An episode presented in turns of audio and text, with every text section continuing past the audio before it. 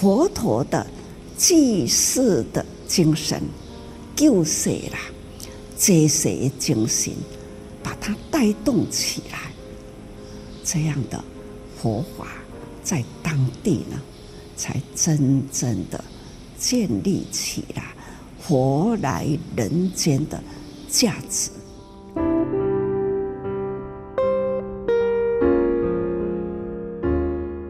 众朋友您好，我是金霞，欢迎您一起加入今天心示代，聆听证言上人法语，聊聊不同世代心里的想法。我们节选法师与职工们在早会谈话时的段落，有佛典，有佛理，也一起从佛法当中来找到自己生命的意义。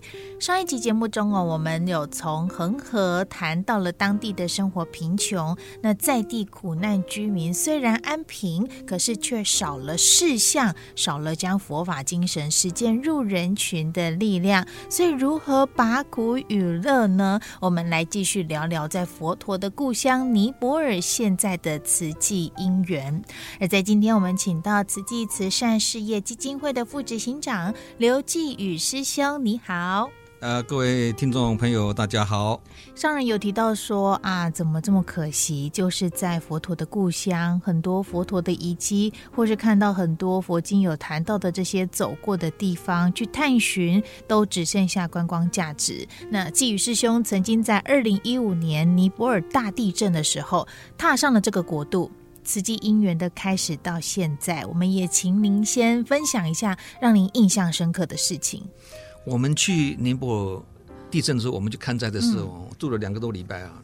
他们的连建筑都非常的简陋，所以为什么说瑞士七点八的地震，大概六千多人往生嘛？二零一五年那一年，二零一五年七年前了，将近七千人往生呢。嗯、那其实它不是发生在加德满都，真正的重灾区在加德满都的外围的那些乡镇。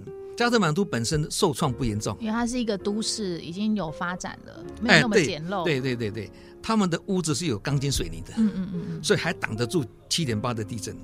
古迹区很严重，对不对？古迹区就是以前盖的嘛，嗯，不是用钢筋水泥嘛，木材、砂砖，嗯，不是红砖哦。它没有红砖，砂砖哦，砂砖是不用经过窑烧的嘛，打就断的那种嘛。海沙屋这样子。哎，对对对，它那个砖块有砖块的形状，但是它那个筋趴了，台湾话讲筋趴了，嗯嗯嗯，一敲就断了。红砖不容易断嘛，它的屋子很容易倒，所以那个古迹区倒的很严重嘛。然后倒下来的东西变成什么？你在现场看到就是木材跟那个沙砖。发生地震的时候，那个什么推土机呀、挖土机都不能进去里面。为什么再去里面是残垣断壁，对不对？嗯，东西一大堆嘛，应该靠挖土机、推土机进才会快，对不对？嗯嗯，因为他们那些东西他要用。哦，所以他们没有要丢，也没有要让你清走，他必须在里面把那个木头找出来放一堆，然后那个沙砖哈，一半的或整体没有坏掉的，他另外放一堆，他这样重建他要用那些东西，因为他没有那些东西，他没办法重建。嗯，他很贫穷嘛，我们去两个礼拜还没看到堆土机，那个挖土机在里面呢。贫穷到这个程度，嗯，啊，所以他有的就是天然的，就是佛陀两千五百年前在那边一些古迹，嗯，啊，大家都会去看那个古迹嘛，啊，只是我们那些古迹在很多国家是没有的嘛，嗯，这两千五百年前的东西留下来，啊，其实现在都已经是变质了，嗯，只能遥想。当年可能是什么样的辉煌？佛陀曾经来过的地方，佛陀讲经说法的地方，朝圣一下。啊，对，可以可以去回想一下而已的，还有这点价值的。实际走到那边的因缘，从刚刚提到的，除了二零一五年的尼泊尔大地震，其实在更早之前，在一九九三年的时候，是二十年前嘛，我们在那个蓝比尼那个地方盖大爱村的，但是后来就因缘一直没有没有具足嘛。对，所以二零一五年这个地震发生的时候，上人说。我们慈济做了五十几年了，嗯，前面的岁月啊，做了很多宗门的事情，也就是就是为众生，我们做的很多了。你看，全球这样到现在一百二十七个国家。救援呐，对，我们有慈善的足迹在二一百二十七个国家做蛮多的，但是为佛教上人说，他觉得还不够，嗯，那为佛教所做的就是佛陀的故乡是这个是重中之重嘛，对，马上可以报佛恩嘛，嗯，那怎么报？就是地震来的时候，到佛陀的故乡就做重建的，啊，嗯，这个是直接报佛恩嘛。这几天的开示内容当中，上人就一直有关心，就算只是看到一个画面闪过去，一个小孩子在地板爬在找奶嘴这件事情，或是那个孩子怎么肚子那么大，赶快找慈济志工去找出来。其实这种贫穷的个案哦，不止在尼泊尔了，你菲律宾、你去印尼也有的啊，马来西亚当然现在经济比较发达一点。你说缅甸，马来西亚也有，马也是有啦。新加坡也是有苦难的人呐、啊，他收入只要低于一般的水平之下，他就生活就有困难了嘛。嗯、对，瑞士也是有贫穷的人呐、啊，不是没有啊。嗯、美国也是有流浪汉，不是吗？对，比我生活比我们还差的都有嘛。这种贫穷的个案很多，只是这个只是一个我们可以去做的一项，但是上人是高瞻远瞩，从本去处理是什么？把正信的大圣佛教思想带到当地去，做给他们看。地震的时候，我们已经决定要盖五间学校，包括一间大学嘛。嗯、那图都画好了，啊，准备要过去了。那上人那时候是寄予厚望，希望这个灾后重建里面呢，借着这个重建的机会，正信的那个大圣思想把它带进去。带进去是干什么？第一个，这个学校如果盖好之后，学生进来之后，我们没有种姓制度。嗯，他们学校有分嘛。嗯呃，贵族的啊，跟平民的、跟贱民的都不能在同一个学校里面的，分得很清楚。而且他们也不能，他们也不能通婚的。同一个学校里面读书也不行，不可以，要连学校都分开了。总共四个嘛，第一个是最高的是婆罗门嘛，再过来刹帝利，刹帝利就是那个国王啊、皇后啊，那个军事的行行政首长都是皇宫贵族。他这个有实权的，叫做刹帝利。嗯，婆罗门、刹帝利、吠舍，吠舍就是士农工商啦。哦，啊，再过来首陀罗。他们有一个证件证明吗？没有。他们分得很，他们他们分得很清楚，他们分得很清楚，所以他们非常严格的，他们也不能通婚的。区域也分得很清楚。对，学校也有分嘛。嗯、那上人那时候就寄予厚望，说我要利用这五个学校招生的时候，哈，打破他们那边的一个传统，打破他众生不平等的这个观念，你知道吗？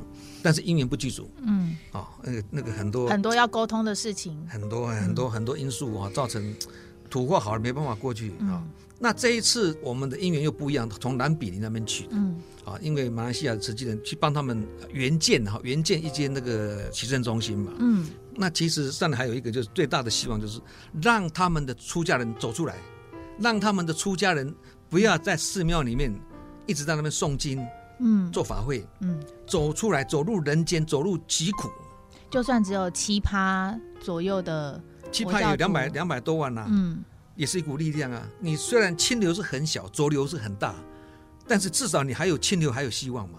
你没有清流就没有希望了嘛。你要先离开你的寺庙，照大乘佛法所讲的菩萨所缘，缘苦众生，外面还有很多苦的人，你要去救度他们。上人这一份心愿到底大愿的心情，还是说是一种回馈故乡的佛陀的故乡？上人一直想报佛恩呐、啊。也是一种回馈，也是一种。不是有什么三节嘛？对，嗯、那个报佛恩嘛？对，嗯、上人一直想报佛恩的。我们今天受佛法的恩泽这么大，启发这么多人的智慧，这么多的人走入自宫去救助这么多贫困的人，溯源到两千五百年前佛陀最后七年讲的那个《法华经》呢，延续到今天呢。对不对？最后七年那个是佛陀注释最大的目的跟本怀，我就是要来教你们真实法、大圣法，走入人群的。只是你们的根基不整齐，所以佛陀花了四十二年去讲方便法嘛，念经、持咒、拜忏啊，怎么闭关。最后佛陀不讲真实法不行的，因为我来这个世间最主要的目的就是要教你们这个菩萨法嘛。最后七年嘛，可是七年太短了，来不及了，七年时间太短了啦。我们现在从五十六年前开始走菩萨道，到现在五十六年呢，都走不完呢。你看，何况那七年，根本是不够用啊。嗯，二零一五年到现在二零二二年，也是七年，对是不是又是不知道自己联想的，是不是又是一个不一样的因缘的开始？我觉得最关键的是，如果把大圣的思想带进去佛国尼泊尔，先带动那些出家人，你有出世的精神是很好，嗯，但是你必须。做入世的工作，嗯，投入人群里面。为什么上人很重视？我们这次去南比尼有有几位法师跟我们有互动嘛？对对，那那个就是种子啊。你看起来好像是好多事情要做，对不对？嗯，那那个是我们大处着眼呐。我们希望尼泊尔能够变成一个真的是大乘佛法的国家嘛？那那个当然不简单。印度也是一样这么大的国家，你要改变它多不容易啊。嗯，但是小处着手啊，很大的理想，很大的愿景，很大的宏愿。可是我们还是要一步一脚印嘛。进书记不是讲吗？小事不做，大事难成嘛。嗯，小事是什么？我们现在慈济人已经走入兰比尼了，访视啊！哎，尼泊尔跟印度有多少贫穷的人呢、啊？贫穷的人在哪里？我不知道。但是我把握眼前，我去那边，因为要去援助这个启圣中心，从这个地方延伸出来，有好几个贫穷个案，就看哇，这么贫穷，有有盲眼的，有走路不方便的，这些都是小事嘛。嗯，我们把握这样的一个单独个案的因素，哎，慢慢的你单独的济贫个案，慢慢可能延伸到一个机构关怀，嗯，一步一步来啊。这个每个国家刚开始都没有慈济人，都没有慈济工作，到今天开枝散叶，百花齐放。一样的道理啊！我们在下一集的节目当中继续来谈这个他方的菩萨，这慈济志工很、很、很重、很重的一个使命跟厚望。嗯、所以其实呃，刚刚提到在佛陀的故乡，上人其实。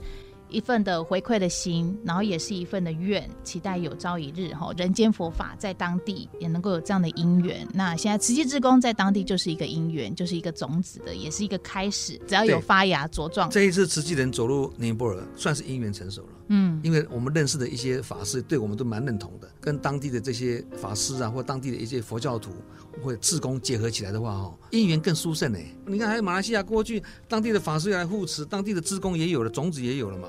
指日可待，这也是在这一份的期望哈，就是佛法落实在人间，嗯、解决人间偏苦的这样苦难的生活。这一集节目呢，就先告一个段落，那我们就一起共同的来聆听，在六月二十七号职工早会当中正言上人的开示段落。很感动，慈济人呐、啊，马来西亚慈济人。槟城啊，我们陈医师他们几年前开始到了尼泊尔，看见了当地的穷穷人的病，他们发心到那里去做义诊，所以呢，不忍众生苦，开始。就会有定期会去做义诊，但是义诊要有地方。后来呢，就在当地盖了一个简易的义诊所。慢慢我们去了，当地的政府呢，对瓷器也有期待，期待我们。就地盖学校，但是呢，毕竟啊，总是从国外来，当地的种子啊，总是呢还无缘带起来，语言不通，所以有许许多多的因缘不具足。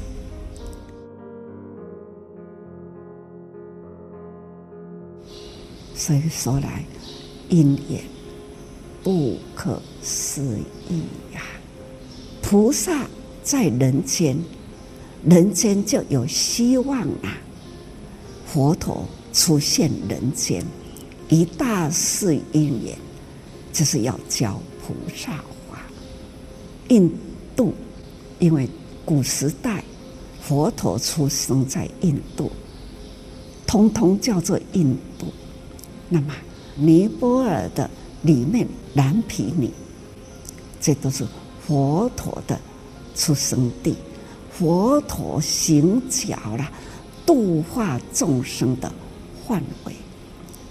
这都是我们现在科技可以走到、看到、触摸到、帮助到，这就是因缘成熟。所以我们要把握因缘，是真正的回馈佛陀的故乡，期待有朝一日，那总是呢，持续培养种子，在那里兴盛佛法，佛陀的正法，在当地，当然。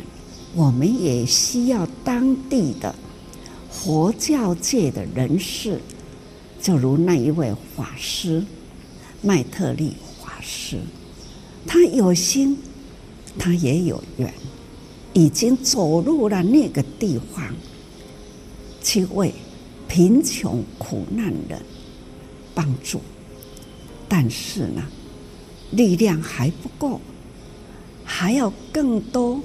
更广、的人力跟他配合，所以呢，我们度化众生，是佛度有缘人。那有缘的人，就是要如何呢？延续佛陀的慧命，这就是因缘。期待与佛有缘的佛教徒，人人来发心，把握因缘呐，汇合起来，回归佛陀的故乡。我们要如何把这样的出家的精神教义投入人间？这就是一种佛法。应该叫做大乘佛法，不是独善其身，所以一定呢，让出家人走出来，啊，把佛陀的济世的精神、救谁啦、接谁精神，把它带动起来，这样的佛法在当地呢，才真正的。建立起来活来人间的价值。